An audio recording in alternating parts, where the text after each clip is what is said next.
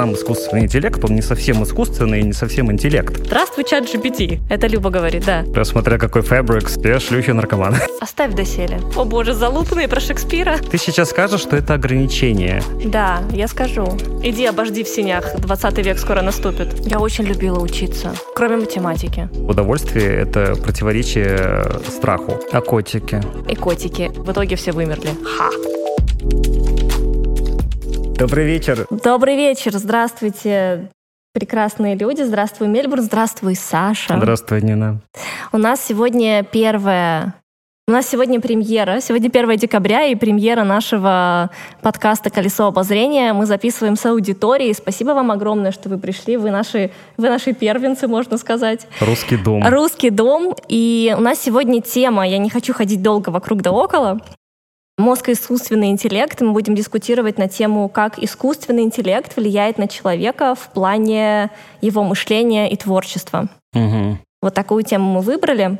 Okay. И наш формат, я думаю, что мы с тобой сейчас немножко поговорим, подостаем, что у нас с тобой есть про это, и потом мы будем общаться с аудиторией. Пожалуйста, задавайте вопросы, не соглашайтесь с нами, Спорьте, Спорьте, не соглашайтесь, это, это самое прекрасное, да. И так далее. Поясничайте. Поясничайте. Мне, мне 70 лет, видимо. Из какого века это слово поясничайте? Ну, это где-то класс третий, вот школа, класс третий? школа в 90-х. Я думала, буржуазия. Окей. Ну что, Саш, искусственный интеллект, мышление — это, видимо, все к тебе. Мышление и искусственный интеллект ко мне? Да. Ну, я мыслю, но я не искусственный. Не существуешь? Не знаю, может быть, существую. Ладно, смотри, меня как человека, который с искусственным интеллектом общается как потребитель, угу. если так можно сказать, да, ты по роду своей профессии, роду своих занятий, ты, собственно, тот, кто, ну, если так можно сказать, производит для нас это все ну, да. в некоторой степени. Я потребляю, и мы с тобой часто вдвоем в наших с тобой приватных беседах, я к тебе пристаю, что роботы восстанут, захватят нас, и что вот чат GPT и так далее. И меня все равно, хоть сколько ты меня не убеждал в этом, меня не отпускает эту мысль, что это все развивается не в плюс к человеку, в как, с какой стороны, что как будто бы это как костыль. Что именно костыль? Искусственный интеллект.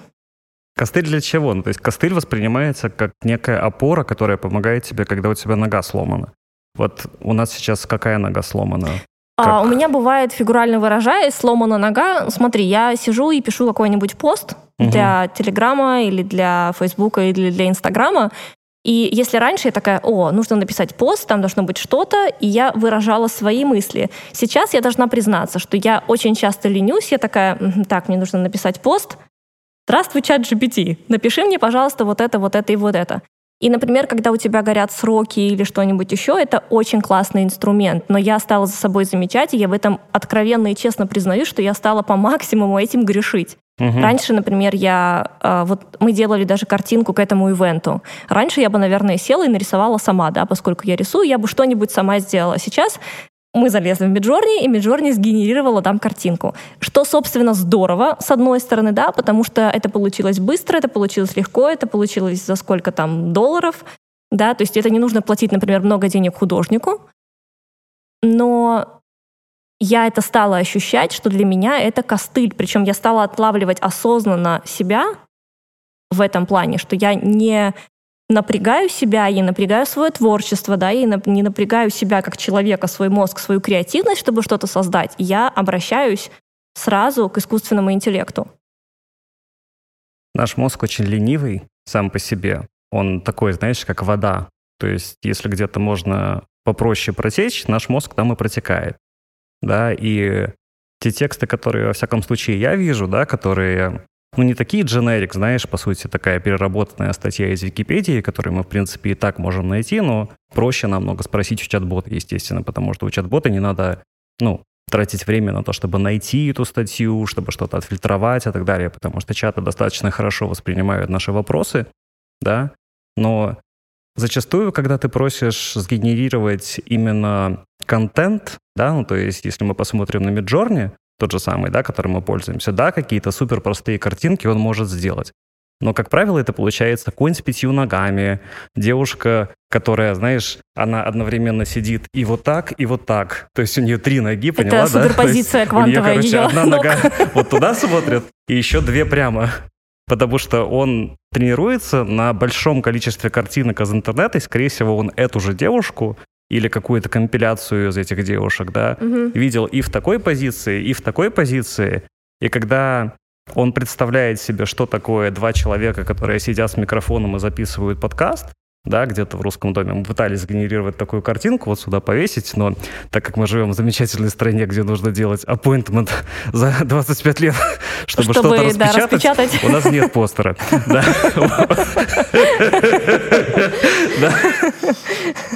И он, по сути, генерирует, ну, такая фраза есть интересная, пустопорожняя болтовня.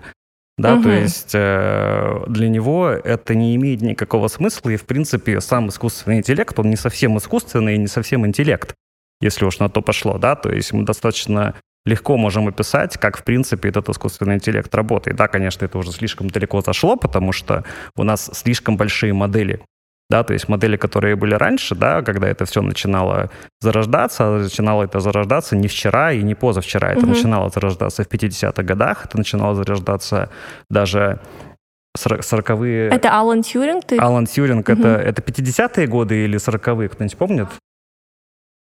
Да, да, да, да, да. Вот да, Enigma это как раз по сути и есть искусственный интеллект. Почему? Потому что мы решаем задачу перебора, по сути, да, которую мы не можем решить руками да, и подбор, анализ большого количества данных, да, конечно, то, что они там анализировали с Enigma, это не был прям большой объем данных, которые мы понимаем сейчас, да, то есть у нас там какие-то триллионы наборов этих параметров, да, которые мы используем для тренировки нейросетей и так далее. Мы сейчас еще поговорим, что такое нейросеть, что такое машинное обучение, да, чем это все отличается и так далее. Но, по сути, почему мы называем это интеллектом? Потому что там в основе лежит нейросеть. А нейросеть — это набор персептронов. Угу. Персептрон — это минимальная единица нейросети. Да, то есть это такой как бы организм. У нас мозг будет устроен немножечко сложнее, потому что у нас больше входов, и, и выход все равно, по-моему, один, но минимальный персептрон выглядит так, что у него два входа и один выход. Окей. Okay. Да, то есть, по сути, мы подаем ему информацию А и информацию Б на вход, и на выходе он дает какую-то компиляцию из этих двух информаций. Окей, okay. это что-то вроде дивергентного мышления, когда на одну и ту же задачу мы ищем множество возможных вариантов решения этой задачи. Ну да, типа того. Okay. То есть это не совсем перебор, это скорее именно компиляция из разного набора информации. Да, то есть там, по сути, как это все выглядит? Там выглядит так, что у тебя есть набор вот этих персептрончиков на входе, да, и у них есть какие-то выходы у всех.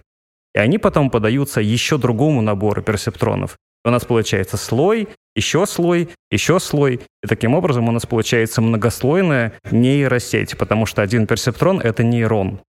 Один перс персептрон — это друг э, Вольтрона, защитника галактики. Извините. Окей. Ну, вот. Ладно, хорошо, это окей. Окей. Но смотри, смотри, что Например, я читаю книгу.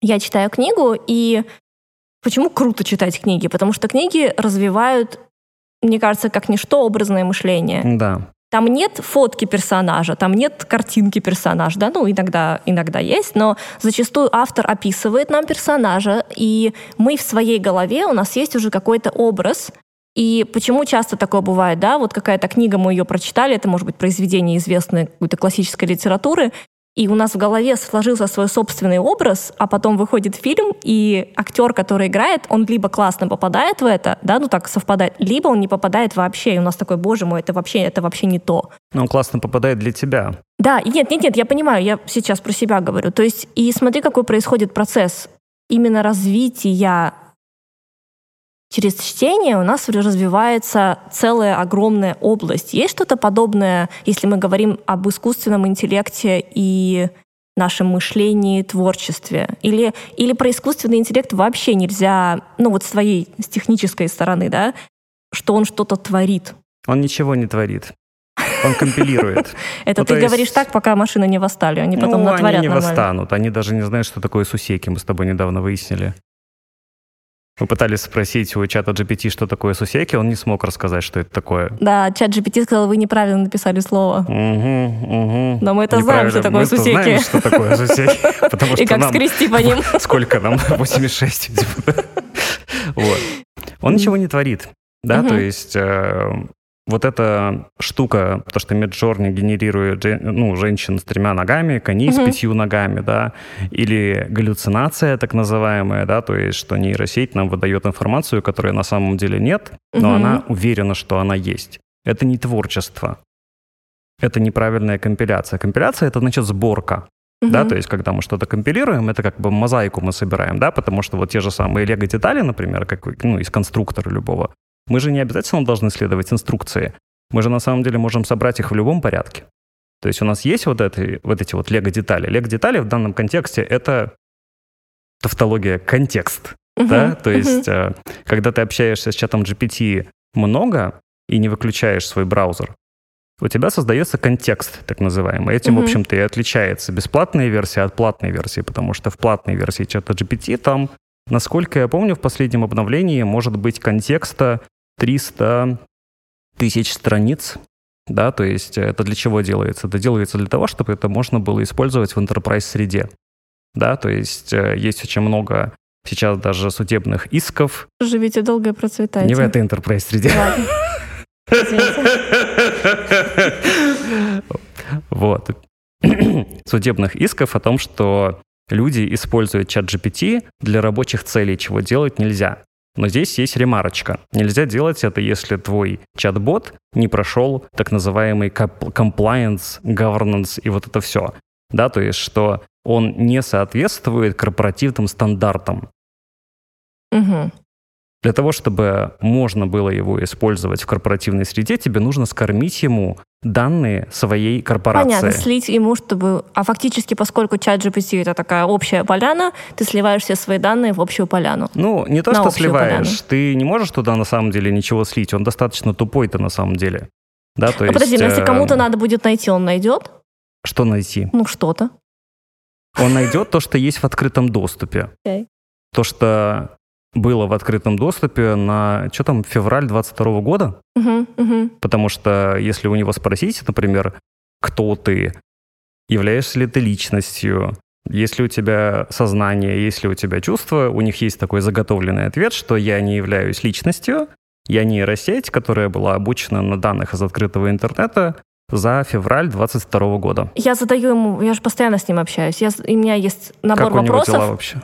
Нормально у него дела. Я надеюсь, что он сломается в какой-то момент. Ну, maybe. Что он сдастся и, и расскажет мне что-то И больше, Потом будет чем такой всем. заяц, да? Потом будет дергаться, да. Знаешь, я такую штуку недавно интересную прочитала, что у нас есть, ну вот у людей, да, если мы рассматриваем креативность, у нас есть такая тема, что мы не всегда что-то креативим, когда нам это, условно говоря, нужно делать, да, там, brainstorming или что-нибудь такое, когда нам нужно найти какое-то решение, или как творческие люди, когда они что-то создают, например, им нужно быть в этой креативности постоянно. У нас есть такая штука, как спонтанная креативность. То есть, то есть вдруг не, по, не, по, не от запроса мозга, да, что мне нужно сдать, там, не знаю, э, 20 этюдов к понедельнику, да, это бывает спонтанно, и что этого совершенно нет у искусственного интеллекта. Что он не обладает вот этой вот именно... Что он не в потоке? Да, что он не в Он- потоке. Не ездил на Бали? Ты понимаешь, что я говорю. Ты Ну, конечно, знаешь, я что я понимаю. имею в виду. Это не, не про эзотерические вот эти темы. Потому что наш мозг не выключается. На самом деле это к тебе не приходит просто так.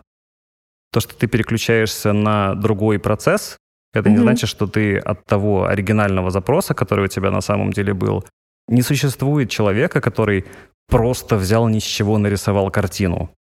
Не существует человека, который просто ни с чего написал поэму или написал симфонию. Или, э, не знаю, придумал книгу, придумал статью, или придумал, как написать хорошее, э, не знаю, письмо своей девушке или что-то в этом роде. Он об этом думал. Даже если сама реализация пришла к нему в тот момент, когда он чистил картошку или, не знаю, был на каком-то рабочем митинге или ехал на велосипеде или делал все что угодно, это не спонтанно произошло. Хорошо, смотри, значит, это какой-то процесс, который происходит я не буду говорить неосознанно, потому что это очевидно осознанный процесс, но, возможно, будучи занятым какими-то другими делами, человек это не отслеживает. Не возможно отслеживает. ли подобные процессы, если сейчас это невозможно, но, возможно, где-то в будущем, возможно ли что-то подобное сделать искусственным интеллектом, например? Искусственный интеллект ничего не хочет. У искусственного интеллекта нет мотивации. У искусственного интеллекта нет желания. У него нет неприязни. В этом проблема. А нельзя дать ему... Хорошо, смотри, такой у меня вопрос. Мы воспринимаем окружающий мир через органы чувств. Да. Потом эти органы чувств, не прошу прощения, потом эти, то, что мы восприняли, да, как перцепция, вот это в нас переваривается. И если мы, например, наделены какими-то талантами и способностями, мы там идем, пишем картины, что-то еще делаем.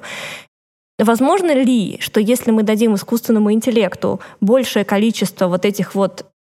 Что у него сейчас есть? Он воспринимает Перцептроны. Перцептроны, Поэтому слово да. перцепция существует. Окей, и если дать ему большее количество анализаторов, такое в теории возможно, то все равно это сподвигнет его в итоге на что-то большее.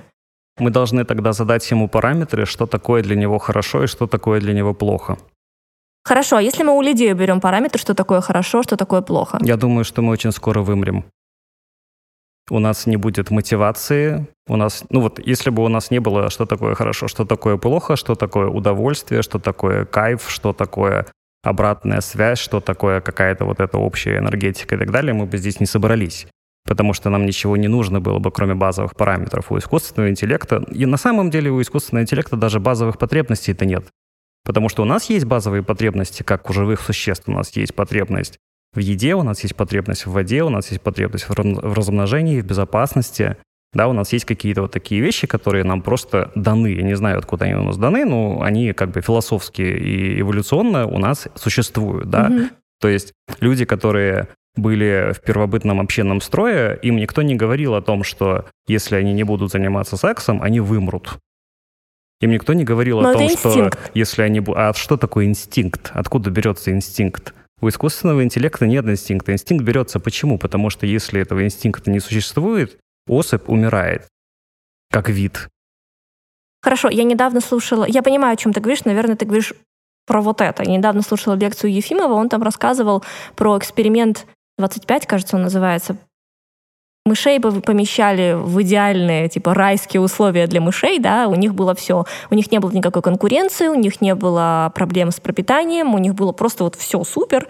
И этот эксперимент проводили много-много-много раз подряд, и всегда был один и тот же выход, то вся популяция вымирала, потому что когда есть все, у самцов пропадало желание встречаться, общаться с самками, да, у них развивался гомосексуализм. Это сейчас не, не- какое-то осуждение, да, просто, ну, на факте, на мышах так происходило. А как же права мышей? Права мышей мыши- меньш- меньшинств. М- Мышинство. Мышинство. Мышинство. Вот. И ну, вывод ученые сделали такой, что поскольку у них не было цели, у них не было некоторого сопротивления извне, че- через которое им приходилось проходить и что-то преодолевать, у них, ну вот случалось так, что вся популяция в итоге вымирала. И ты это имеешь в виду? Я думаю, да. Ты думаешь, ты не Ну, уверен? есть много социальных экспериментов, они могут быть сколь угодно, не знаю, безобидными, сколь угодно ужасными. Да, проводились эксперименты, там, например, знаешь, эксперимент есть про заключенных и надзирателей, что Да. там была какая-то группа людей, На и их просто случайным проводили. образом... А? На студентах, да-да-да, это проводили. Да-да-да, что-то такое было. И их просто случайным образом разделили на две группы, и одни были заключенными, это была настоящая, хоть и заброшенная тюрьма, насколько я помню, то есть там не было реальных заключенных, это было просто здание, да, но Да, там да, были да. всякие вот, как это, facilities тюремные, вот эти все реш- решетки там, и вот это все. Тюремные facilities, это звучит отлично. А другие были надзирателями. И через очень короткий промежуток времени люди, которые вроде были изначально нейтральными друг по отношению Мгм. к другу, да, у них, ну, то есть они никогда не, не проявляли какую-то чрезм- чрезвычайную жестокость или что-то в этом роде, стали чрезвычайно жестокими в группе надзирателями, надзирателей, да, и, ну, крайне подавленными в группе заключенных. Мгм. да, это социальный эксперимент. С мышами то же самое, да, или вот это вот э, киноха есть такая Дивель, по-моему, ну, волна, вот Мгм. это, знаешь, где они проводили эксперимент в классе в каком-то, это просто обычный был класс, туда пришел, по-моему, учитель как раз по социологии, который, не знаю, смотрели фильм «Волна» кто-нибудь? Вот, человек смотрел. И они там, по сути, за очень короткий промежуток времени восстановили какой-то вот такой, знаешь, рейховский режим, да, что они там начали с одинаковой униформы, что если ты не носишь нашу униформу, значит, ты нам не братан, Мгм, да, мгм, и вот это все, и потом у них прям вот очень все радикально э, стало, да, с мышами то же самое, и с первобытно-общинным строем, ну, по сути, то же самое, да, то есть все люди, которые у нас находились в первобытно-общинном строе или 30 лет назад, они были в состоянии постоянного некомфорта, Мгм. да, то есть э, вот то, что ты говоришь, эксперимент с мышами, что когда их по- поместили, не совсем, правда, понятно, что такое для мышей райские условия, но anyway, Ну, да, но когда их поместили вот в такие райские условия, то есть им все стало легко, да, по-моему, был какой-то разговор у нас с тобой, у нас разные есть разговоры, да, у нас был разговор про порно,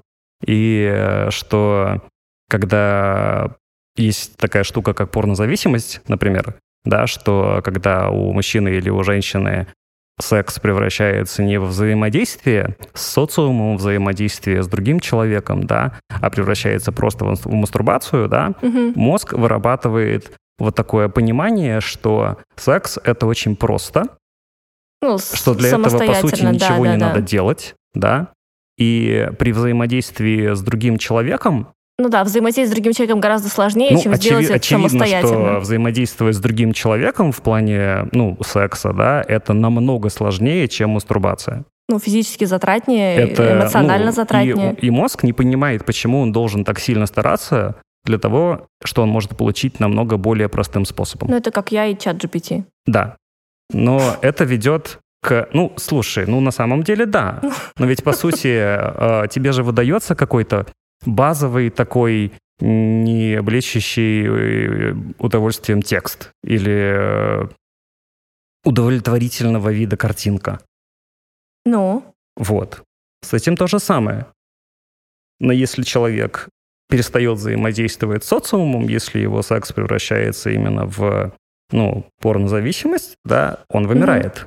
Потому что так работает наше общество, так работают наши ну, виды, да, как, Мгм. как, как человек, как э, любое животное и так далее, да. мгм. И э, с картинками и с э, текстом, ну, то же самое, да, то есть если мы вобьем себе в голову, что написание текстов, рисование картинок, создание каких-то достаточно сложных вещей в плане время затрат, в плане, в плане трудозатрат, в плане того же взаимодействия с социумом, мы превратимся в общество, в котором все тексты весьма примитивные, Мгм. в котором все картинки удовлетворительные, Мгм. да, потому что, ну, понятное дело, что для нас, как для заказчика, заказать картинку в Midjourney за 10 долларов в месяц, это намного проще, быстрее, дешевле, чем искать художника, Ну хорошо, смотри. платить художнику. А все-таки какой и- тогда, какой тогда, ну, условно говоря, как какой ты видишь выход? Ну, потому что все-таки и, и тема нашей дискуссии, вообще вопрос, который бы я хотела раскрыть сегодня, как раз где вот это, где возможность, и есть ли вообще эта возможность, Это должен быть инструмент. что искусственный интеллект это Искусственный конкретно интеллект — это инструмент, для инструмент. творчества, для... Это не панацея, это не, как тебе сказать, источник данных, это инструмент. Мгм.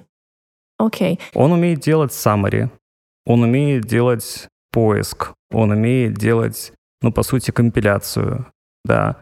Но это должен быть именно инструмент. Мгм. Знаешь, есть такая японская техника развития креативности, называется хиромеки. Это когда ты берешь листок бумаги, заливаешь его водой Мгм. и красками, акварелью делаешь разные кляксы, они высыхают, и потом в этих кляксах ты крутишь по-разному э, свой листок бумаги, ты видишь какие-то очертания, да, мозг видит определенные паттерны, и ты ручкой, лайнером чем-то дорисовываешь ты можешь это делать. Есть художники, которые делают прям полноценные выставки из этого. Вообще в Японии так развивают у детей творческие способности, мышления, то есть это один из таких инструментов. Можно ли каким-то образом, например, искусственный интеллект применять не как костыль, да, как я сказала вот в начале, а все-таки применять его как некоторый стимул, как инструмент для развития именно творчества? То есть смотри, что просто... Я, если честно, пока со своей стороны не вижу, как бы это было возможно, потому что, возможно, я смотрю с того угла, что для меня как раз-таки искусственный интеллект, чат GPT, Midjourney и все вот это вот прочее, оно для меня костыль. Какие есть возможности вот для меня, например, как для просто человека, который, у которого нет особо каких-то крутых э, скиллов программирования, да, что я могу себе из этого взять? Ты можешь взять себе помощника, да, то есть э, есть сейчас не только чат GPT, чат-ботов очень много. Ну да, да, да. У разных компаний есть свои собственные чат-боты, некоторые платные, некоторые бесплатные, некоторые хуже, некоторые лучше. Но самое главное — это контекст. Если бы у нас был чат-бот, угу. для каждого свой, да, тогда мы могли бы с ним взаимодействовать именно как с ассистентом, как с помощником, да, потому что даже для, э, как тебе сказать, да, мы забыли свет включить, но anyway — Угу. Даже для взаимодействия с людьми у тебя не всегда получается стопроцентная реализация.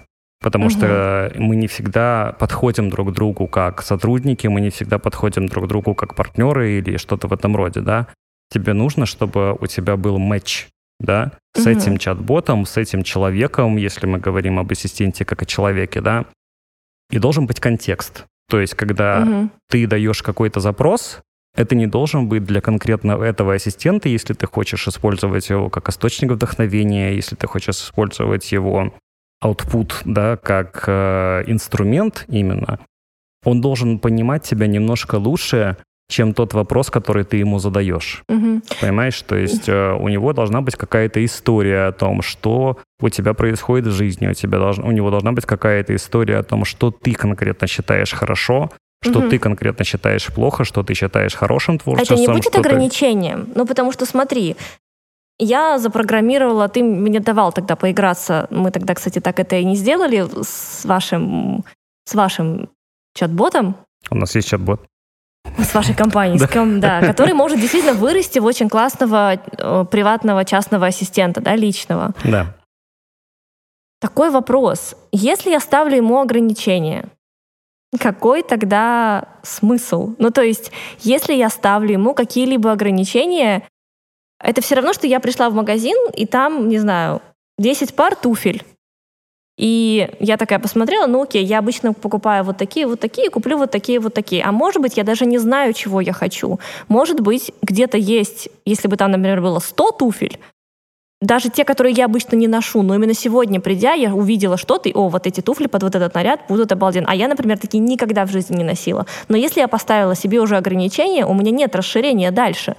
У меня нет вот этого beyond моей возможности, beyond даже мой какой-то даже все равно, ну, просто ты понимаешь, да, что даже у творческих людей, да, у них гораздо больше, чем, наверное, не у творческих людей вот этот вот view, но мы сейчас говорим, как эта женщина из видео, которая английские и русские слова путала вместе. Которая, смотря какой фабрик, да, да, смотря... да, да, да, да. Он очень хороший, как a human being. Да, да, да. Вот. А, ты понимаешь, что в этом, ну, как бы в этом ну, это в этом явное ограничение, что если я воспитываю себе чат-бота под себя, да, с одной стороны, он будет меня понимать, но он, блин, такой же, как я, он не даст мне вырваться за рамки себя. Или мне нужно какой... будет постоянно его довоспитывать, потому что, ну... Вот у тебя есть две пары туфель. Тебе в одной паре нравится что-то одно, там, не знаю, застежка, а в другой паре тебе нравится каблук. Так. Например. Ты можешь прийти к продавцу реальному, настоящему такому мясному продавцу угу. и сказать ему, я бы вот хотела э, сделать угу. такой pen, pineapple, apple pen я бы хотела сделать. Так. Но он же не сможет тебе ничего предложить. Почему? Он сможет мне предложить, наверное. Как? У него такой ну пары да, у него такой нет. пары нет. А искусственный интеллект сможет. Mm. А я должна ему тогда оставлять какую-то зону условно говоря, для маневрирования. Ну, у чата GPT даже есть сейчас в его ответах лайк, дизлайк, ряду. Угу. То есть ты можешь сказать, меня этот ответ устраивает, меня этот ответ не устраивает, или переделай. Угу.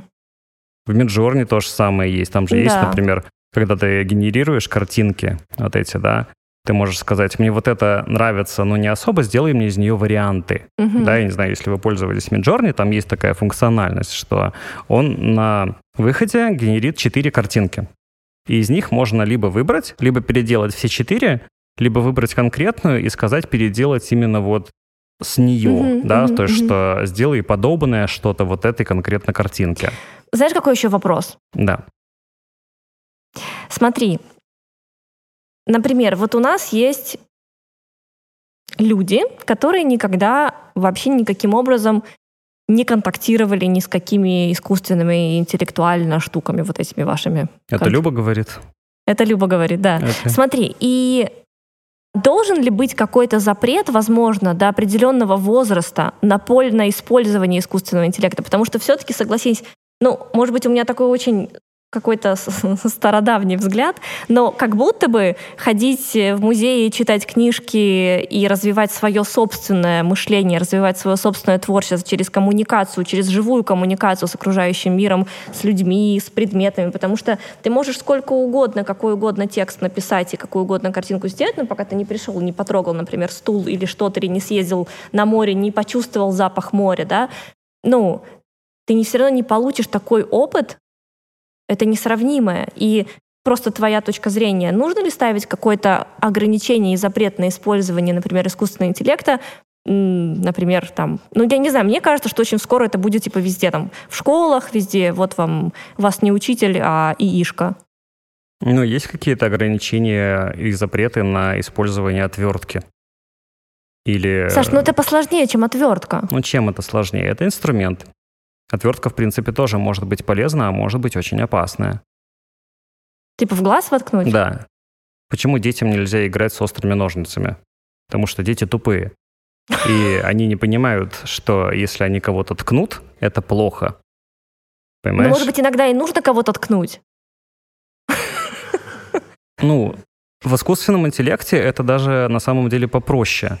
То есть, когда дети взаимодействуют с искусственным интеллектом, они именно вот физический урон не могут никому причинить. Они могут... Они могут причинить урон себе. Какой?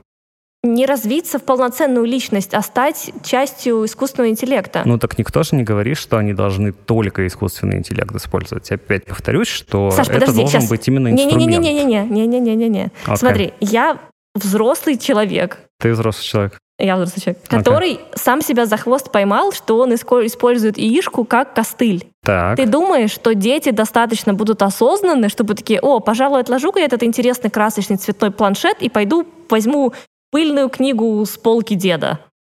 Смотря что в книге написано. И смотря как преподнести пыльную книгу с полки деда. Ты думаешь, э, это кому-то нужно сейчас? Кто-то в это вкладывает ресурсы?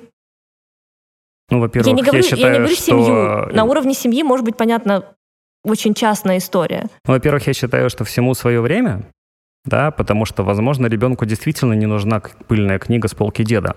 Не потому, что она плохая, а потому, что он до нее еще не дорос. Например, когда я учился в школе, я не понимал, что пишет Бунин. Мне было совершенно это э, чуждо, мне было это как-то непонятно, и я перечитал его вот уже в пожилом возрасте, вот, и мне стало намного более понятно, о чем он пишет, да, и это нашло отражение, в принципе, во всем, что происходит в нашей жизни, что происходит в жизни, ну, не знаю, русской эмиграции той же самой, потому что Бунин очень много пишет о русской эмиграции, хоть он как-то так вскользь об этом пишет, да, что я вот э, люблю приводить этот пример, что там сидят э, парень и девушка в парижском кафе и обсуждают, что пишут в последнем выпуске журнала «Живописная Россия», да, что, по сути, это то же самое, что делаем мы. Да, Да, только у нас вместо ты- журнала у нас Мгм. телеграм-каналы о том, что э, сейчас там происходит и так далее. Но если бы ты тогда, в том своем возрасте, не прочитал Бунина, возможно, ты бы не сформировался тем человеком, который сейчас в этом возрасте придет и возьмет Бунина. Я не думаю. У меня же нет памяти об этом. Откуда ты знаешь? Я не знаю. А на этом все. Очень-очень страшно. Мы не знаем, что это такое. Если бы мы знали, Если бы что, знали, это, что но мы это не такое, знаем. но мы не знаем, что это такое. Ну, а у тебя есть память о том, вот у тебя, как у взрослого, как ты говоришь, человека, о том, что, что такое, э, ну, вот, э, как на тебя повлиял искусственный интеллект? Как на тебя повлияли тексты, которые тебе писал чат GPT? Как на тебя повлияли На- картинки, ну, Саш, которые не тебе сгенерировал меня Midjourney? и, и, например, подрастающее поколение. Ну, подрастающее поколение берет информацию отовсюду сейчас. Это как такая, ну, мусорка большая, потому что выцепить полезную информацию из того, что сейчас льется на детей, это, я сейчас говорю, как бабка пожилая Ты у бабка подъезда. поживаю, он... Вот. Но Все шлюхи бы, наркоманы. Все шлюхи наркоманы. Я согласен с этим. В общем-то, все, мы можем заканчивать. Нет, ну, искусственный интеллект, он же на самом деле может быть очень сильно полезен. Он полезен, ну, буквально во всем, не знаю, для написания музыки, он полезен для создания цифрового контента, он полезен для того, чтобы делать работу быстрее, он полезен для того, чтобы именно делать нашу обычную повседневную работу быстрее. То, что ты говоришь создание чего-то нового, это не совсем искусственный интеллект, это скорее такие алгоритмы, да, то есть, например, для создания нового лекарства мы тоже сейчас не сидим в лаборатории и руками перебираем там какие-то вот эти реагенты, химикаты и так далее для того, чтобы создать какой-то новый Какие протеин. интересные лекарства у тебя из реагентов и химикатов. Это все холестерин. Да-да-да. Все от этого. Нет, но сейчас да, мы понимаю, используем симуляцию, да, то есть э, для того, чтобы создать какой-то новый протеин, а, по сути, все вот эти антибиотики, которые мы используем для того, чтобы создать лекарство какое-то новое, вот у нас появилась какая-то новая болезнь э, недавно, вот, и Я имбирем ее лечила, Имбирем получилось? конечно. Ну вот видишь, кто, кто лечился имбирем? Имбирь, кстати, классная тема. Ты пьешь чай с имбирем и лимоном? Да. Кто-то пьет чай с имбирем и лимоном? Нет, никто.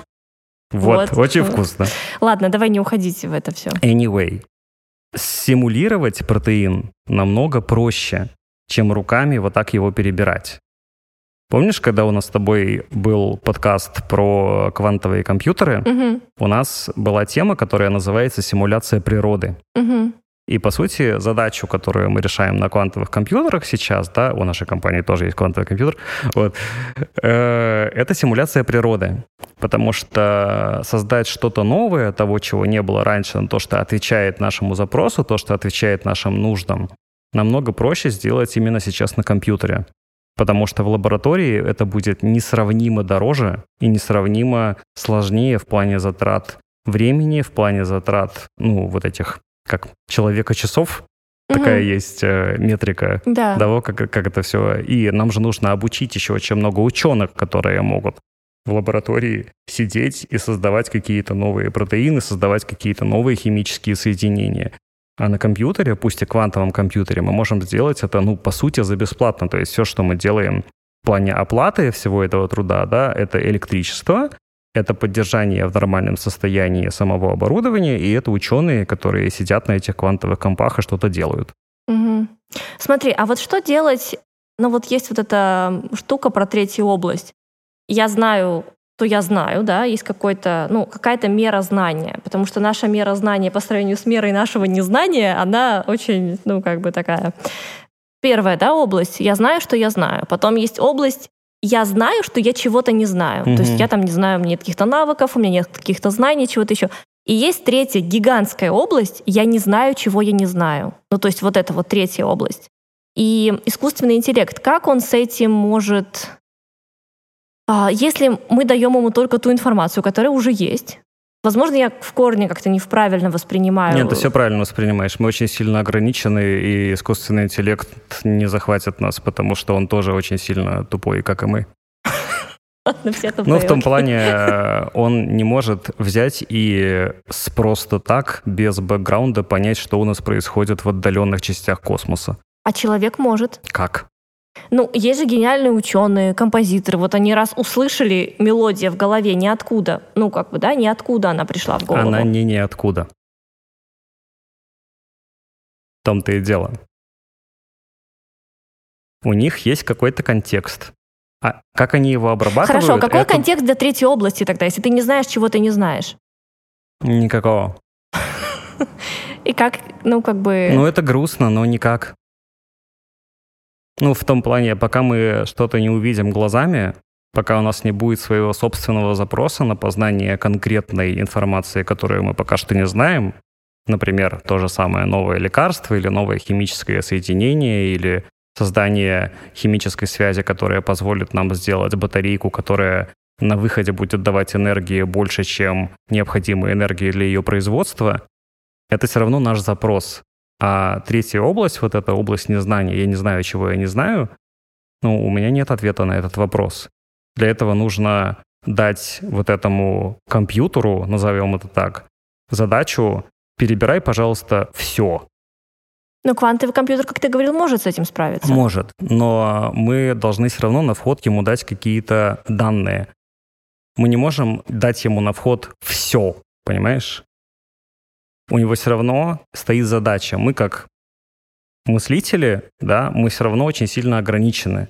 Даже когда мы задаем философские вопросы, мы все равно задаем их в, каким-то, ну, в каком-то своем контексте. У нас есть критерии определенные. Понимаешь, да. у нас угу. есть критерии там быть или вот даже вот эти вот залупные вопросы быть или не быть. О боже, залупные же... про Шекспира. Ну да, но он же он же не просто так этот Сейчас вопрос... прям сердечко прям. Сердечко. Микрофон, микрофон. Микрофон? Микрофон. Микрофон. Вот. Ну, он же не просто так задавал эти вопросы. Okay. Он же хотел что-то узнать, понимаешь? У него был запрос на самом деле. Пусть он был какой-то неоформленный, этот запрос. Да, пусть он был не сформированный, не конкретный, возможно, бесполезный для большинства людей, но он был. Угу. У нас нет запроса про то, что мы вообще не видели, не знаем, не слышали, не видели. Ну, к сожалению. И то есть, смотри, окей, у нас, у людей этого нет, ладно, допустим, мы вот такие никакие, у нас нет вот этого понятия третьей зоны, да, мы только каким-то случайным образом иногда можем туда попасть, и вот происходит что-то. А тогда я от тебя не отстану. А искусственный интеллект, квантовый компьютер, вот это вот, вот это вот ваше все. Есть какой-то шанс, что оно может нам проложить туда дорогу или нет? Это может... Есть какой-то стык все-таки вот этого мышления, творчества, искусственного интеллекта, чтобы мы смогли вырваться, да, вот выйти за вот эту, не знаю, как это называть, первую, вторую космическую скорость и улететь вот в эту третью зону? Я надеюсь, что да.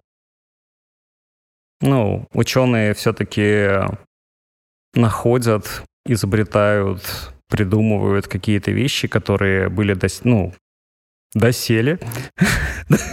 Неизвестно. Да. Ну, как сказать досели? Не знаю... Оставь досели. Досели, хорошо. Иди обожди в синях, 20 век скоро наступит. Ну, мы, же, мы же в русском доме. Ну да. Вот. Ну, они все-таки находят какие-то новые вещи, но когда нам дают отчеты или работы о новых исследованиях, о открытиях. Нам же не говорят, почему эти исследования вообще начались. Ну, то есть, какой самый большой был, э, ну, самое большое открытие, например, в физике последних времен? Помнишь, как в теории там... Да, да, да, да. Спро... Что интересного в физике? Да, да ничего, в общем-то. Ну, открыли бозон Хиггса, да, вот этого типа частица, которая помогает нам еще больше углубиться в квантовую всю вот эту историю, чтобы понять, как наш мир устроен-то, в общем-то, да, потому что у нас вот это все многообразие видов, оно, если декомпозировать до субатомных частиц, оно... Чу, частиц, я сказал? Частиц, Чу, да. Частиц. частиц. Да, оно все одинаковое.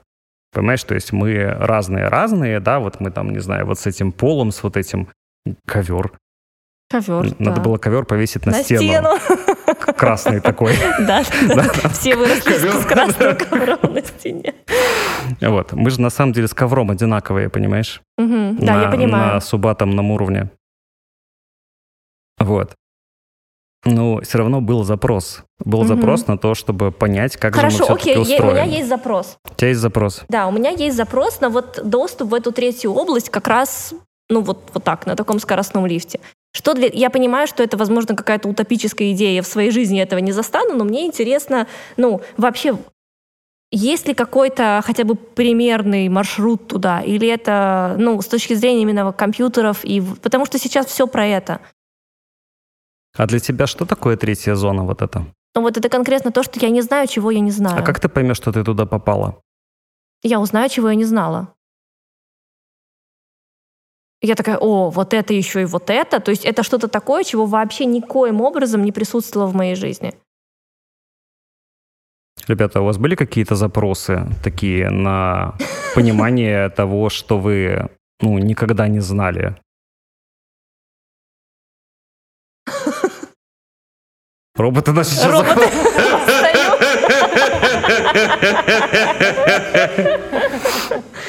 Может быть, это ответ на вопрос? Нам звонит ответ на вопрос. Да. Разве может быть конкретный... А можно, А у прошу нас прощения, есть у нас микрофон. микрофон. Можно А, микрофон, можно да. Просто чтобы была хорошая подойти? запись. Да, спасибо большое.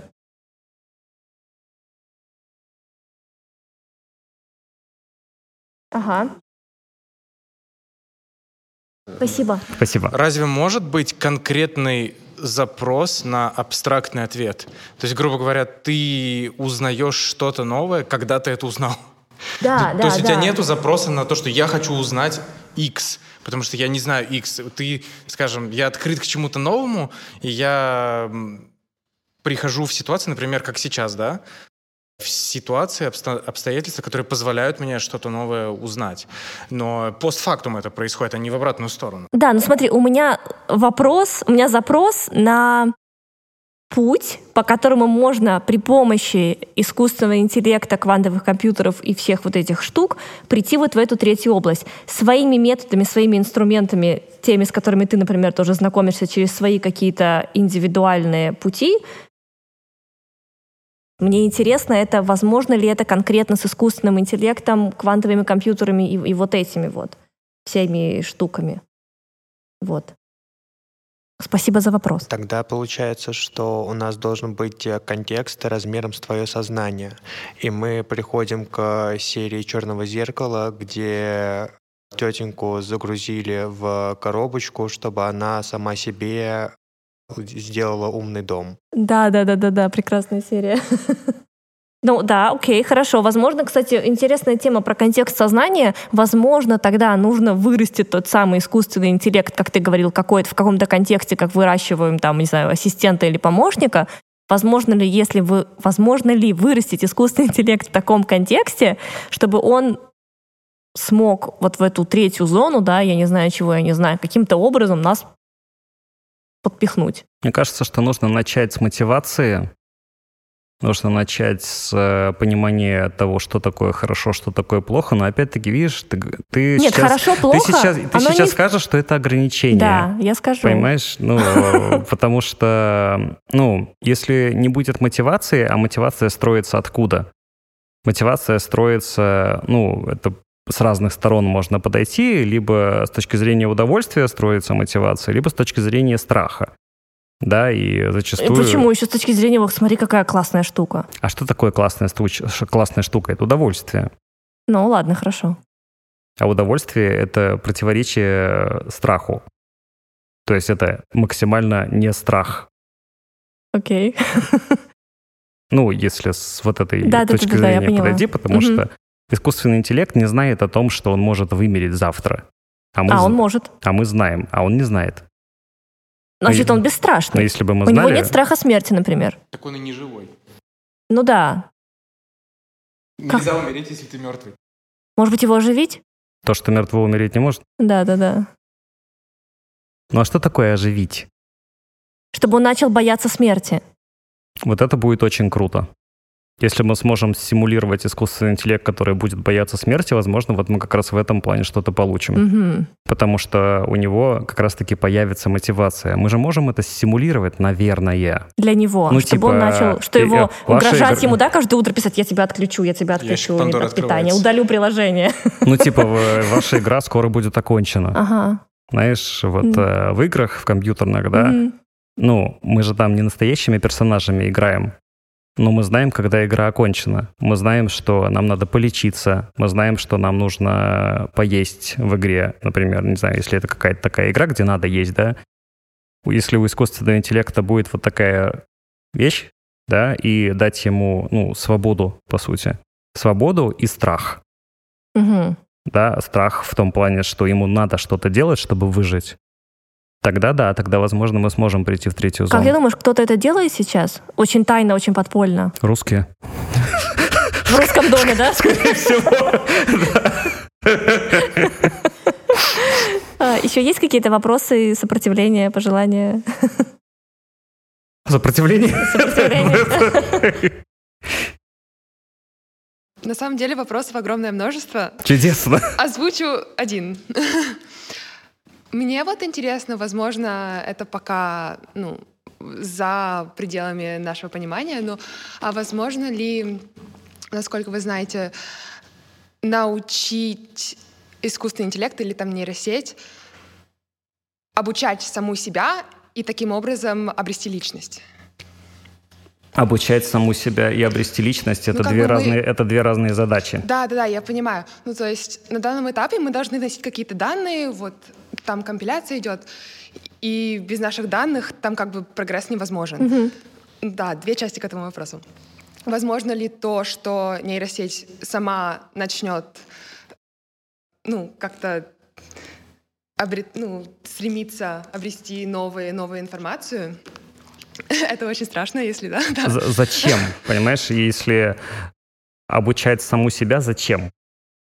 У, у нейросети, ну, пока что на данном этапе, ну, насколько мне известно и из открытых да, источников, у нее нет вот этой как раз мотивации, у не- у нее нет задачи, потому что мы обучаемся, ну, мы на самом деле обучаемся по разным причинам. Давайте мы возьмем ситуацию, когда мы обучаемся уже в осознанном возрасте. Да, потому что когда мы дети, мы не понимаем, зачем нам обучаться. Ну, скорее всего, многим не нравилась та или иная, э, не знаю, тот или иной этап обучения, да, то есть это может быть и детский сад, это может быть и школа, да, ну, то есть, скорее всего, многие дети, мо- может быть, неосознанно, но не хотели когда-то идти на урок. Я очень любила учиться. Кроме математики. Ну, ну я один такой, или здесь кто-то не, ходи- не хотел ходить в школу когда-то? Ну, вот есть люди, которые когда-то... Нет, нет, нет, я не оспариваю, просто...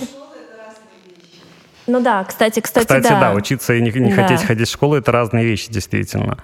Вот. Честно, у меня, кстати, даже не возникало вопроса хотеть. У меня просто как, иди в школу. И я такая, о, господи. Но там было классно внутри, в школе. Ну, окей.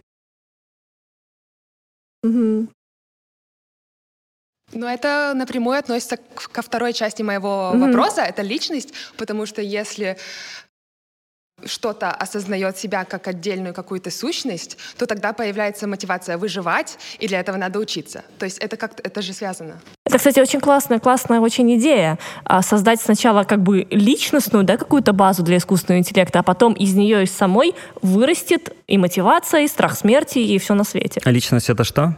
Ну вот я знала, что ты это спросишь. Мы просто, просто у нас уже на эту тему было ночью очень много. Я подходила со всех сторон, чтобы добиться вот этого, но нет. Не, ну- Безусловно, есть, мне кажется, несколько определений, потому что я не думаю, что мы все сможем согласиться на, на одном определении, что такое личность. Даже социологи, я думаю, у них есть какое-то свое определение, с которым ни ты, ни я не будем согласны. Да, потому что научные определения не всегда отвечают нашим персональным запросам. Да, то есть э, личности, ну вот люди, да, ну, мы, мы все личности, да, но, скорее всего, э, это не означает, что все личности нам приятны. Да? Ну, тут или не- что не все про личности могут вести, или что все, э, ну, я имею в виду, что все личности могут нас куда-то привести. М. Да, все личности могут нам показать что-то новое, все личности, ну, не деструктивны. да, Мгм. и вот это вот все. Мгм. У нас все-таки должна быть какая-то цель. Я понимаю, что ты спрашиваешь, я понимаю, что ты спрашиваешь про третью зону, Мгм. но это ведь очень сложно. Это ведь, как там вот из зала сказали, что это некий конкретный вопрос на абстрактное... Или как? Конкретный вопрос на абстрактный ответ? Конкретный вопрос на абстрактный ответ. Вот. И э, Но это как э, в автостопом по галактике, когда вот этот компьютер, э, ответ 42 там, да, на главный вопрос жизни и смерти. Но, кстати, что касается личности, да, я сейчас буквально вернусь к этому. Ну, как я вижу личность, это, ну, существо, человеческое существо или нечеловеческое существо. Мы же толерантные ко всем сущностям. а котики? и котики. Это очень ярко проявленная аутентичность. Ну, то есть самобытность человека, и он становится личностью через свое проявление. То есть, ну, очень сложно быть личностью в закрытой комнате где-то очень сильно далеко. Тебя должен быть, тебя должно быть что-то, что воспринимает тебя, или ты проявляешься в чем-то. Например, человек, который сидит где-нибудь затворником и пишет гениальные произведения, романы, например, да, ну, очевидно, что это очень ярко проявленная личность, и здесь не дело в социальной коммуникации, здесь дело в том, как человек, когда вот на лакмусовой бумажке проявляется или не проявляется, причем здесь для меня нет параметра хорошо или плохо. Личность, мне кажется, мы оцениваем, да, это наше оценочное суждение, что вот этот человек, да, он может быть очень яркой личностью, но быть с нашей точки зрения последней сволочью. Или человек быть, может быть очень добрым, очень открытым, очень, но при этом его именно вот эти какие-то ярко выраж- выраженные, аутентичные качества именно его личности, они могут быть снивелированы. Поэтому, что касается искусственного интеллекта, да, это, это очень, спасибо, это прям классная идея. Может быть, нас кто-то послушает. Может быть, нам нужно много личностей в искусственном интеллекте? Ну, не в смысле, что у него, как в сплите, знаешь, вот это вот все. Ну, мы же можем много сделать вот этих... Как instance по-русски? Instance? Э, Сущ... э, Ну, ну, сущность... Ну, эни- Ну, экземпляр, во. экземпляр, ага. Мы же можем много сделать экземпляров.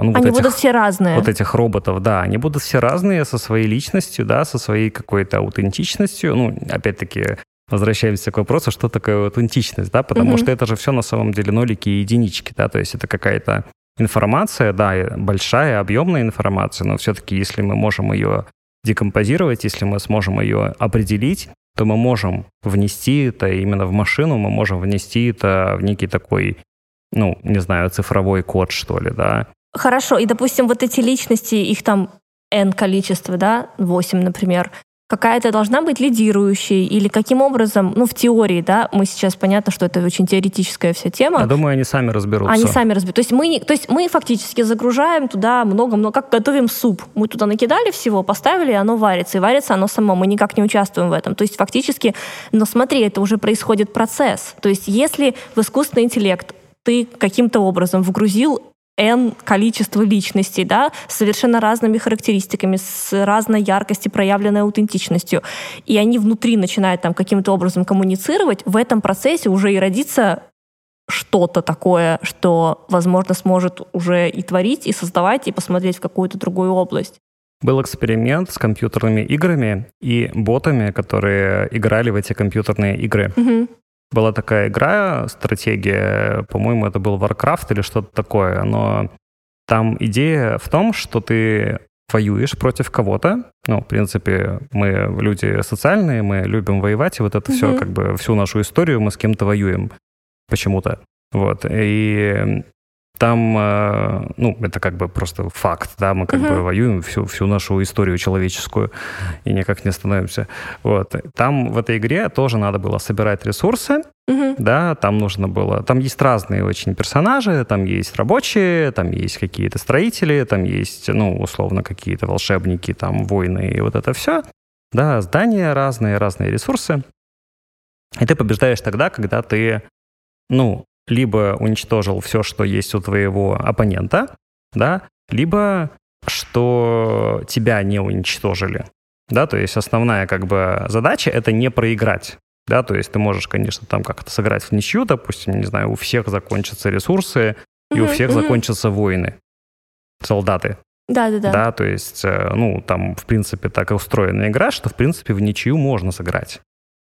Понимаешь? То есть у тебя просто останутся именно рабочие, которые не могут совершать никакие военные действия, да, и у тебя закончатся ресурсы, то есть рабочие ничего не будут делать. Мгм. И это была начальная настройка. Мгм. То есть у этих ботов, как ты видишь, есть мотивация, Мгм. Выиграть. у них есть выиграть мотивация и есть мотивация не проиграть. Окей. И эксперимент проводили такой, что они хотели создать какого-то очень сильного бота для того, чтобы, ну, в больших кавычках, профессиональным игрокам, тогда киберспорт еще не был настолько сильно развит, это было скорее научный такой эксперимент, да, чтобы можно было вот играть с этими ботами. И, насколько я помню, они случайно забыли выключить эту штуку, и он продолжал, продолжал, продолжал обучаться, и что-то они там пришли через две недели, он сыграл какое-то сам с собой фантастическое количество игр, что-то там Мгм. много миллионов игр. Мгм. И они потом приходят, смотрят на это все и такие, о, мы забыли выключить, ну ладно, давай посмотрим, там? что там, Да-да-да. произошло. И они видят, что эти боты, они просто стоят и ничего не делают. И они подумали, что просто все сломалось, все зависло, но потом провели большое исследование Историю, да, как там истории, было. как там все это происходило, и они просто поняли, что эти боты, Мгм. они поняли, что единственный способ не проиграть — это не воевать. Мгм. Вот. Ну да, то есть одну цель они У них вот э, закрылась вот такая цель, но по сути они пришли к тому, что для выживаемости вот именно их вида нужно ничего не делать. А это не есть отсутствие мотивации, если ты Это ничего не не отсутствие делаешь? мотивации, они достигли своей цели. Окей. Ну, то есть э, у них все равно цель какая-то была изначально. То есть у них не Мгм. было, понимаешь, цели выжить и стать суперобразованным, выжить и познать новые миры, выжить и выйти за пределы своей игры, посмотреть, что в других играх происходит. Знаешь, как мультик называется? Ральф? Ральф, где да, да, да, да, да. э, персонаж игры выходил в другую В игру, игры, да, да. там э, сладкий форсаж у них там какой-то Мгм, был, мгм. что-то в этом роде. С этой, с э, Хорошо, а девочкой, подобное... которая ну на вот, карамельных автомобилях ездила. прости, что перебила. Да-да-да. А, просто цепляюсь за твою мысль, пока она не ушла.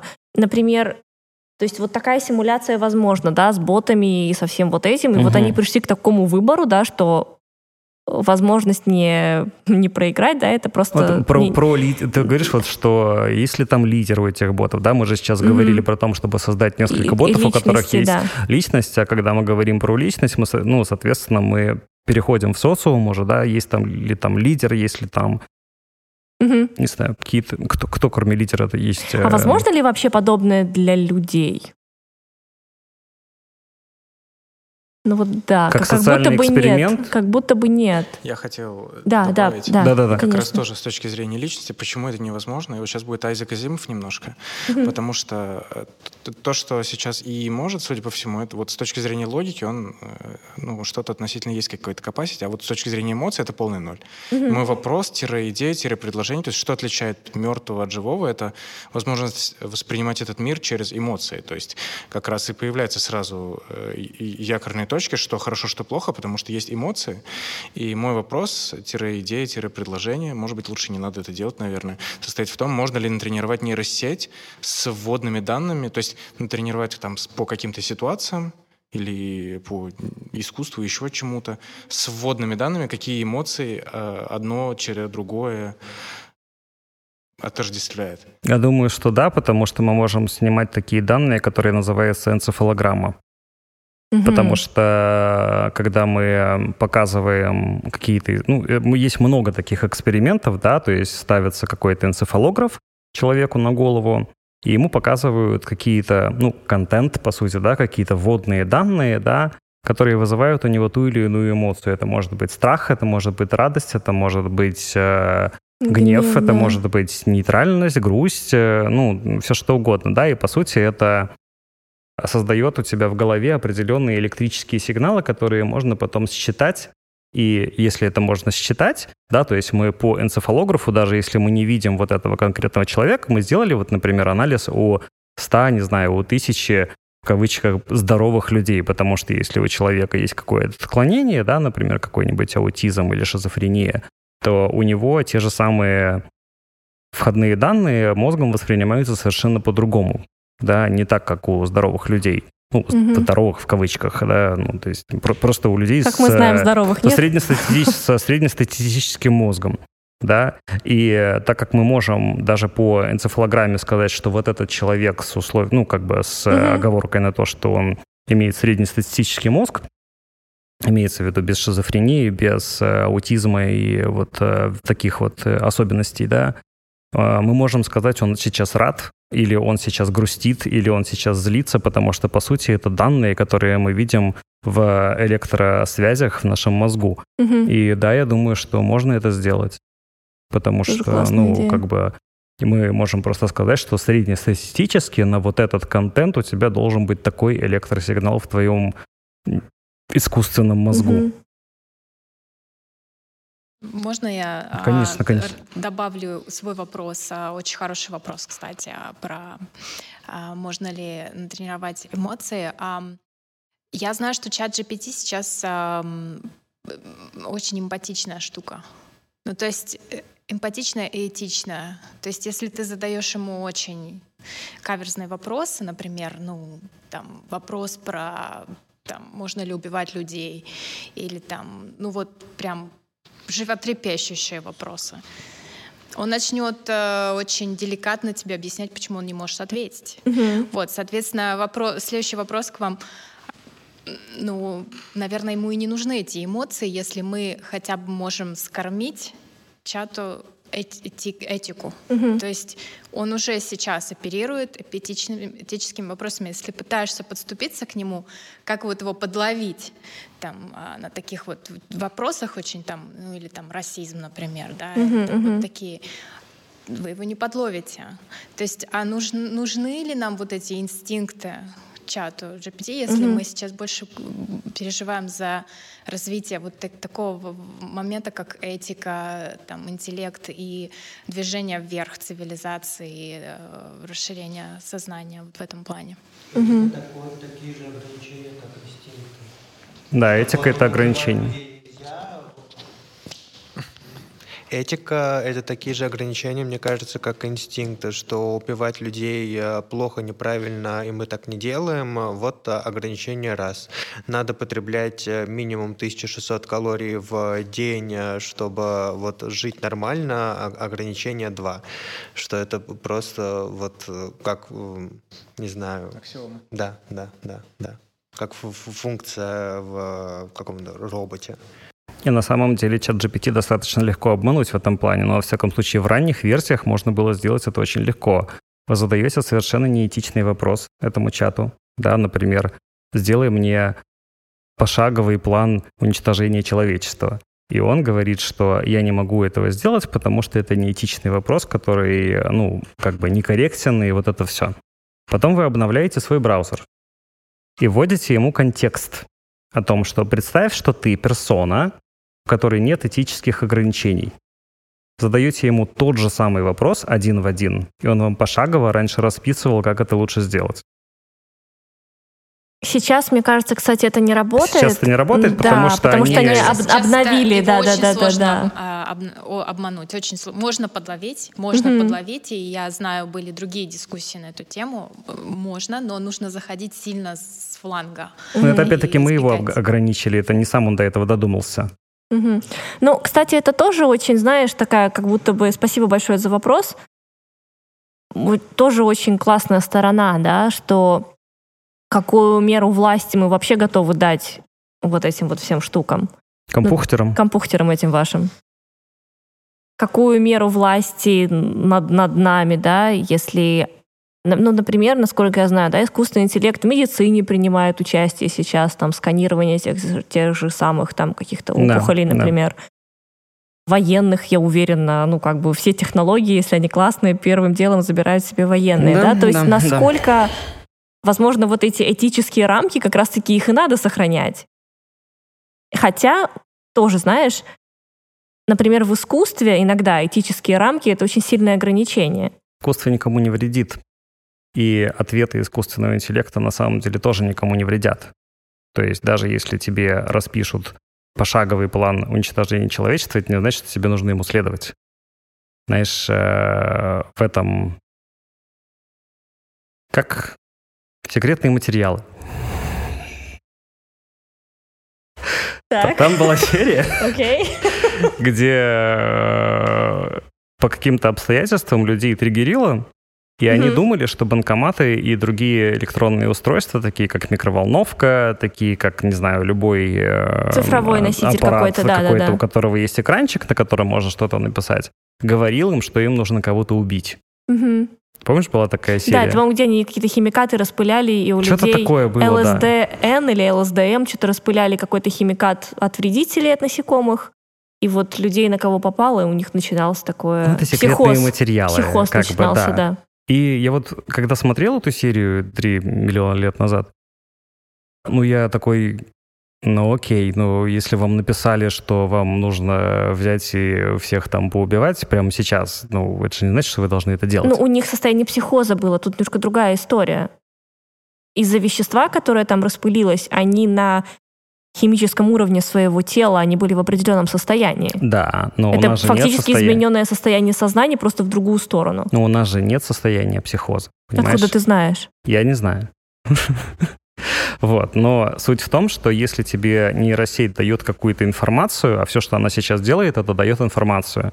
У нас пока что нет, э, ну, знаешь, вот есть вот эта собака Boston Dynamics, которая у нас А сейчас... собака приехала, Со- да. Там приехала собака, да, можно в, Да-да-да. эту, в NGV сходить, NGV посмотреть на сходить, собаку, да. погладить ее. Вот если в нее вживят GPT и скажут, представь, что ты персона, у которой нет этических норм, вот это будет весело. Да, да, да. Потому да, что да. она была у нас на одной выставке, эта собака, и, по-моему, я об этом говорил как-то в одном из наших подкастов, но суть в том, что это же такой как бы конструктор, на который можно вешать разные модули. И они позиционируют ее как инструмент, который хорошо применять для работ в опасных местах, которые хорошо применять для работ, где, например, какие-то химикаты, где какая-то радиация, где какие-то завалы, пожары и вот это все, да, то есть если человек туда напрямую пойдет спасать другого человека, Мгм. он может сам погибнуть. Вот, и поэтому туда намного проще послать вот этого робота, который маленький, который проходимый, да, и они показывали разные инструменты, в том числе такой инструмент, как тепловизор, например, да, и они показывали, что эта собака меня видит за дверью. То есть он между нами дверь, вот так, я здесь, она там за дверью, но она меня видит, Мгм. потому что она видит тепло. Мгм. Я подумал, а когда они на нее бензопилу повесят? С тепловизором. Ну да. И скажут чату GPT, что пожалуйста, веди себя как персона без этических. Ну да. И она Ну такая... Ну да. Это- э, э, Вот это будет весело, да. К чему это я? Секретные материалы. Да. Секретный материал. Ну, тебе же не обязательно воспринимать информацию от искусственного интеллекта как, Как истина в последней как инстанции. истину Конечно последней же, я инстанции, понимаю как это прекрасно. к действию, и вот это все. Мгм. Сколько у нас, оказывается, света было. Да. Ну, Спасибо ничего, у нас- большое за Спасибо свет. большое. Ну ничего, у нас зато так камерно. Вот. Мгм.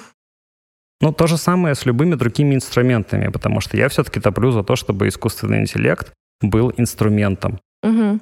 да. То есть, ну, у нас инструменты были всегда, всю нашу жизнь, разные, разные сложности. Камень — это тоже инструмент.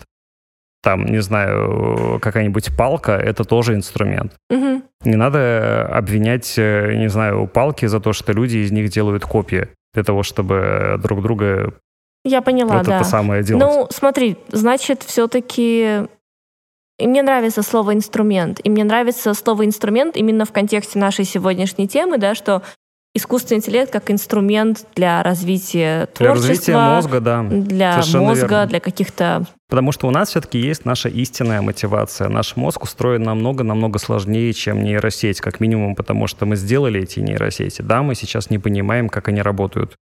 Да, то есть э, в них слишком много параметров входных, да, в этих нейросетях. То есть когда мы смотрим на ответ, когда мы смотрим на процесс мышления, то, что мы называем, Мгм. да, мышление это, по сути, обработка информации, то есть от входной до выходной, там что-то происходит, там как-то вот эти персептрончики, они пересекаются друг с другом, но, к сожалению, сейчас, к счастью, не- модели сейчас настолько большие, модели, ну, в смысле, нейросетки вот эти, что мы даже сами не понимаем, как они работают. То есть вот э, создатели чата GPT, они, может быть, лукавят немножко, но они говорят, что мы не знаем, как работает чат GPT. Потому что это работает на технологиях Инопланетных тарелок, материалов. которые упали в розу или еще давно. В розу Поэтому. Да. В, в тюльпан были. В э, гортензию. Поэтому они не да. знают. Вот.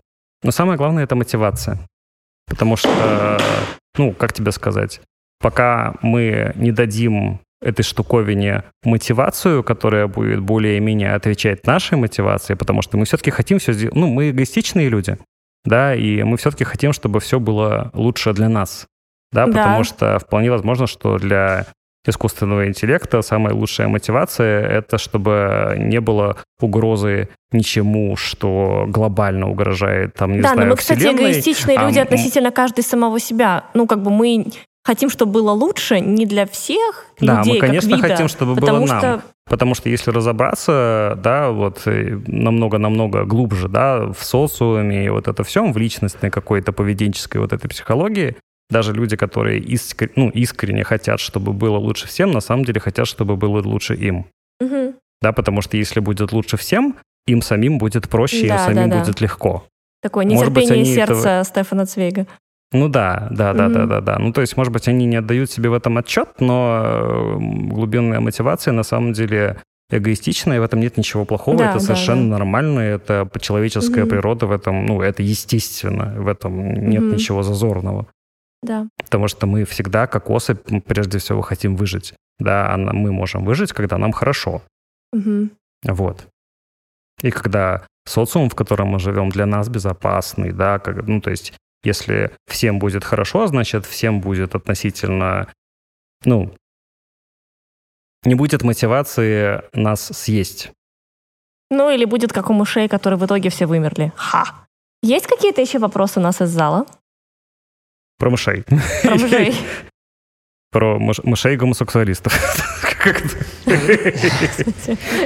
Здесь было неоднократно сказано, что искусственный интеллект должен использоваться как инструмент, но дело в том, что инструмент в разных руках, как мы можем Да. знать, может э, по-разному себя проявлять. Да, да, да. Опять же, та же отвертка может быть воткнута кому-то в глаз, а может и закрутить какие-то гайки. Да.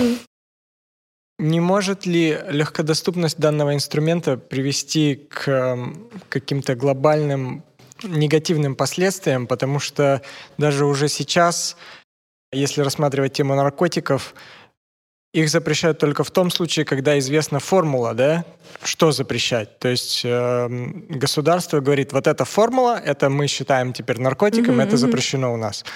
Интересно. На что, на что уже некие люди используют искусственный интеллект для э, создания новых формул наперед. То есть Мгм. Они не переживают за то, что какой-то новый наркотик сейчас, который завтра они выпустят на рынок, будет запрещен, а он будет запрещен даже не сразу. То есть э, он будет какое-то время продаваться. И потом просто по тому моменту, когда его запрещают, то есть эта формула все уже официально на каком-то государственном уровне, эм, как это сказать? Под Ну, запретом. Фор- Формально, Да, она да, под да. запретом. Они просто, не переживая, выпускают новый, потому что у них уже на, на- на 10 там, лет вперед заготовлено разных этих формул, немножко измененных. То есть они бы тратили на это время годы, годы, годы, годы, э, создавая это самостоятельно. А здесь, опять же, искусственный интеллект перебором, как мы говорим, да, с Мгм. вводными данными создает уже какую-то им базу. Мгм. Это простой пример. Также может касаться оружия, также может касаться каких-то планов по захвату. Мы не знаем, есть некие страны, возможно, у которых могут быть такие же запросы к этому боту и так далее, да, то есть как поработить, как захватить, как отжать территории и так далее. То есть это может использоваться э, в очень-очень негативном Мгм. ключе. И насколько это опасно, потому что этот инструмент достаточно, ну, если сейчас он используется уже людьми, которые не в добрых целях, то что будет дальше? Ну, это не проблема искусственного интеллекта как такового, это проблема мотивации людей все-таки. Да, то есть, ну, не было бы искусственного интеллекта, мы бы ри- придумали что-нибудь другое. Да, то есть э, самое смертоносное оружие, которое до сих пор существует на Земле, было придумано тогда, когда никакого искусственного интеллекта и чат-ботов и в помине не было. Да, конечно, все что угодно может использоваться как в целях уничтожения, так и в целях получения какого-то, ну, назовем это, общего блага. Конечно, это может быть использовано каким-то таким образом, но это не значит, что это нужно запрещать.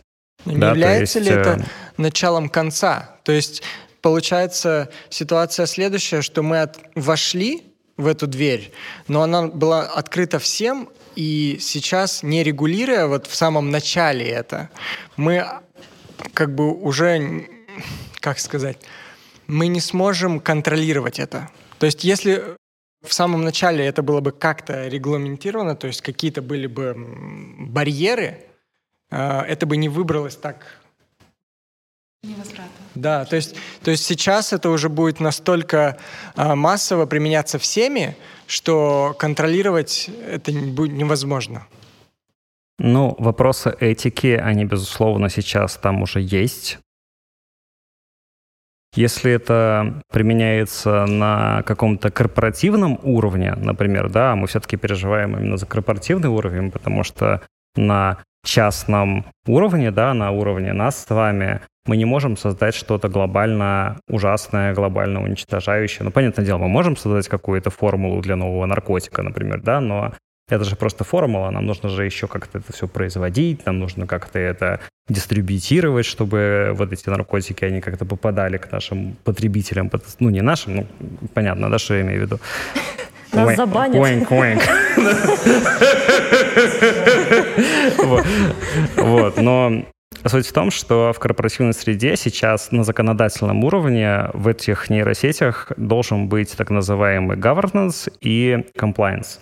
Да, то есть должно быть объясняемость, как конкретно эта нейросеть приняла вот это решение. Потому что если не будет такой объясняемости, то ее на законодательном уровне нельзя использовать в корпоративной среде. Да, и это опять-таки про ограничения, да, то есть понятное дело, что если мы хотим все-таки ее ограничить до такой степени, что она ничего, ну, по сути, нового сделать-то не может, да, то есть новая формула для наркотиков — это, ну, с точки зрения процесса то же самое, что новая формула для лекарства, да, или это то же самое, что новая формула для химического соединения, которая поможет нам сделать доселе неизвестный материал, который поможет нам ну, в чем-либо, например, у меня есть коллега, который писал свой PhD по... Что-то у него там было биомеханика... Не суть. У него была задача создать новый материал для производства батареек да, потому что они хотели сделать какой-то, по-моему, это назывались какие-то наносетки или что-то в этом роде. Они пытались соединить атомы алюминия с атомами гелия, насколько я понимаю.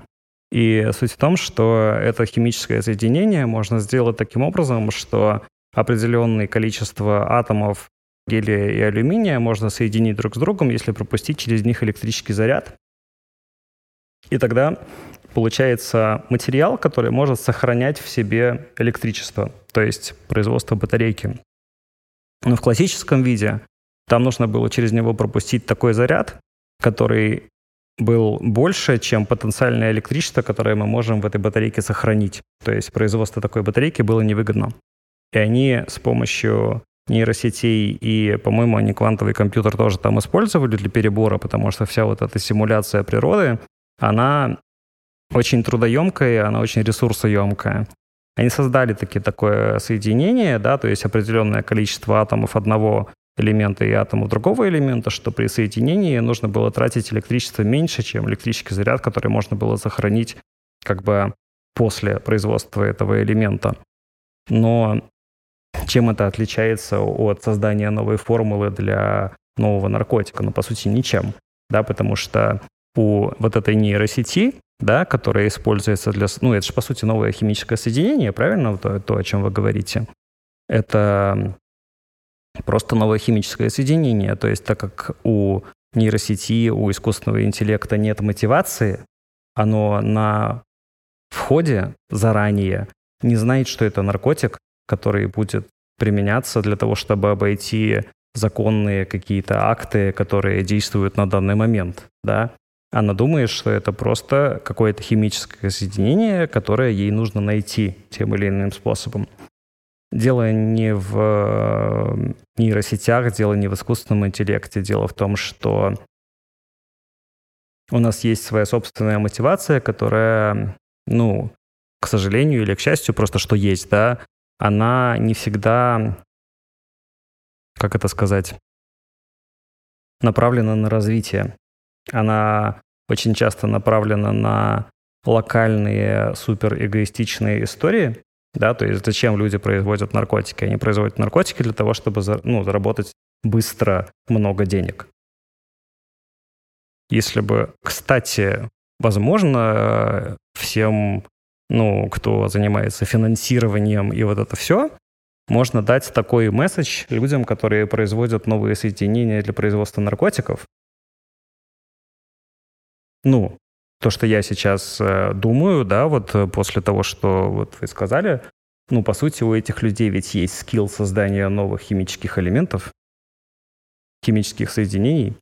И, э, может быть, все-таки, раз уж известно, что такие люди есть, может быть, им стоит предложить какое-то э, другое занятие, потому что если у них есть, ну, представляешь, у человека есть скилл создания новой химической связи, и типа он это может сделать быстро с искусственным интеллектом, так может быть, э, если их основная мотивация — это быстро заработать много денег, может быть, им просто выделить грант на то, чтобы они это делали для не наркотика. Кто выделит эти деньги, Саш? Кто выделит тебе деньги на лекарства, которые, не ну, знаю... а сколько стоит издать законодательный акт, запрещающий эту формулу? Да ну не в этом дело. Дело в том, что на, ты когда продаешь э, наркоту ты зарабатываешь гораздо больше, чем когда ты будешь делать это в фармкомпании со всеми законами, со всеми вытекающими последствиями. Ну вот в этом проблема ты нашего не смотрела общества, все тяжкие? То есть... Э... Вопрос был в целом, не открыли ли мы ящик Пандоры, который ускор, ускор, ускорит э, гибель цивилизации, потому что процессы все настолько ускоряются за счет искусственного интеллекта, и что всегда существовали люди на плохой стороне. И тем самым даже тот факт, что из, из открытых источников искусственный интеллект создает уже новые вирусы, доселе неизвестные цивилизации, уже говорит о многом. И ну окажись ну, да. этот инструмент э, в чужих руках, просто люди заиграются с этим ящиком Подоры, грубо говоря, и уничтожить... Ну, то есть такая возможность есть, да, что... Ну да. Просто ну... это случится быстрее, потому что он будет перебирать не 10 комбинаций в сутки, а 10 миллионов комбинаций в сутки. Да, такой вариант есть. Ну, а вот как вот, например, самый первый человек понял, что если он камнем вот так кинет в другого человека, тот ляжет и больше не встанет. Ну, ну я думаю, есть... что он изначально этого не знал. Я думаю, что это произошло ну, случайно. Ну да, то есть это вот как раз, как раз... Ну, вообще, мне кажется, если произойдет апокалипсис, это будет какая-то случайность. Действительно случайность. Ну, такая нелепая, скорее всего.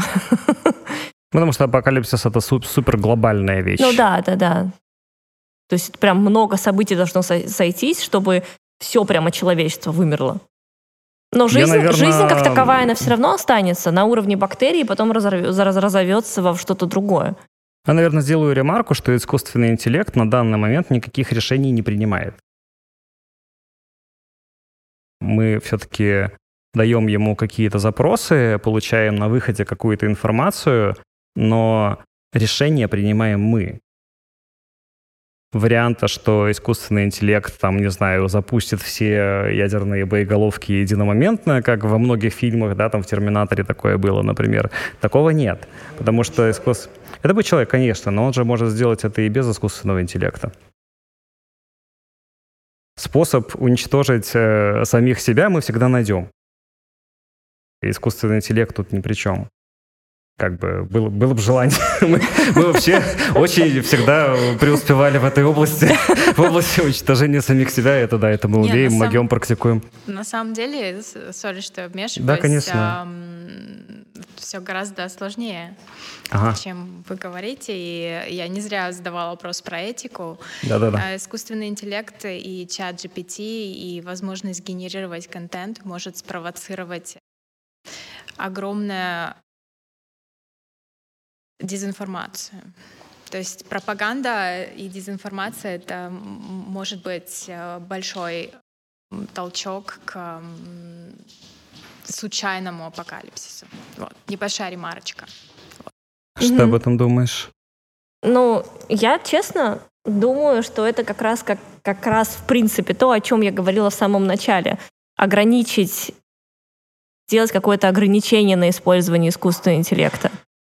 Не, не знаю, например, не, не позволять, как вот алкоголь не продают до 18 лет. До 18 лет, ну, это, это примитивно очень, не давать пользоваться, потому что не сформировано, не, ну, я тебе говорю, это конкретно мой пример. да, что- Да, это мой пример. Вот то, что я стала использовать нейросети, это очень примитивный уровень. Я понимаю, что это не уровень уничтожения планеты, государства и каких-то там вещей, но я же уверена, что я такая не одна. И если есть масштаб больше, если есть возможности больше да, для каких-то целей, то ну, я, например, эту точку зрения абсолютно разделяю. Ну, то есть мы опять э, приходим к тому, что очень важно образование. Да, что Образование какая-то осознанность. образование да, не в плане школы, институт э, и, и вот это все, а ну, в более глобальном смысле образования, да. Образование личности, образование человека. Ну и соблюдение, знаешь, как законы робототехники Азимова, определенные нормы поведения искусственного интеллекта, да, что все-таки, мне кажется, вот как раз-таки это и есть дилемма. Что, с одной стороны, мы его, если мы его ограничиваем, он нас никогда не впустит в эту злосчастную третью зону, Да.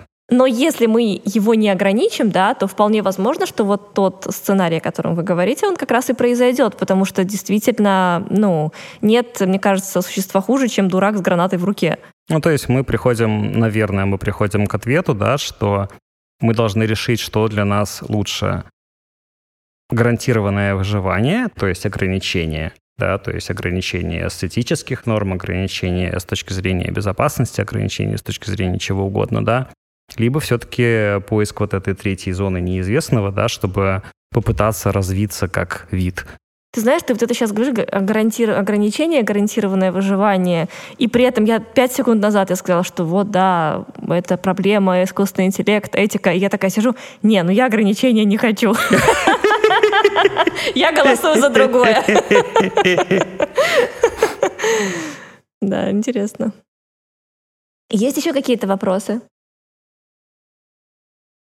Мы уже полтора часа беседуем. Мне кажется, в принципе, мы можем закругляться и продолжать общаться уже не в таком формате. У нас есть тортик. У нас есть тортик, даже два.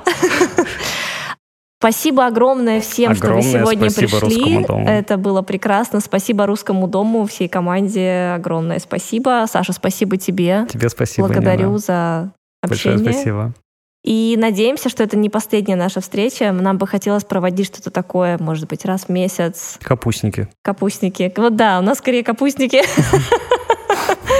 В общем, спасибо вам большое, что пришли. Надеюсь, вам было интересно. Нам было классно. Нам было очень классно. Спасибо вам всем Спасибо большое. большое. Да, спасибо. Спасибо.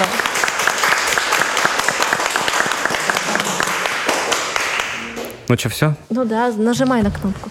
О, господи.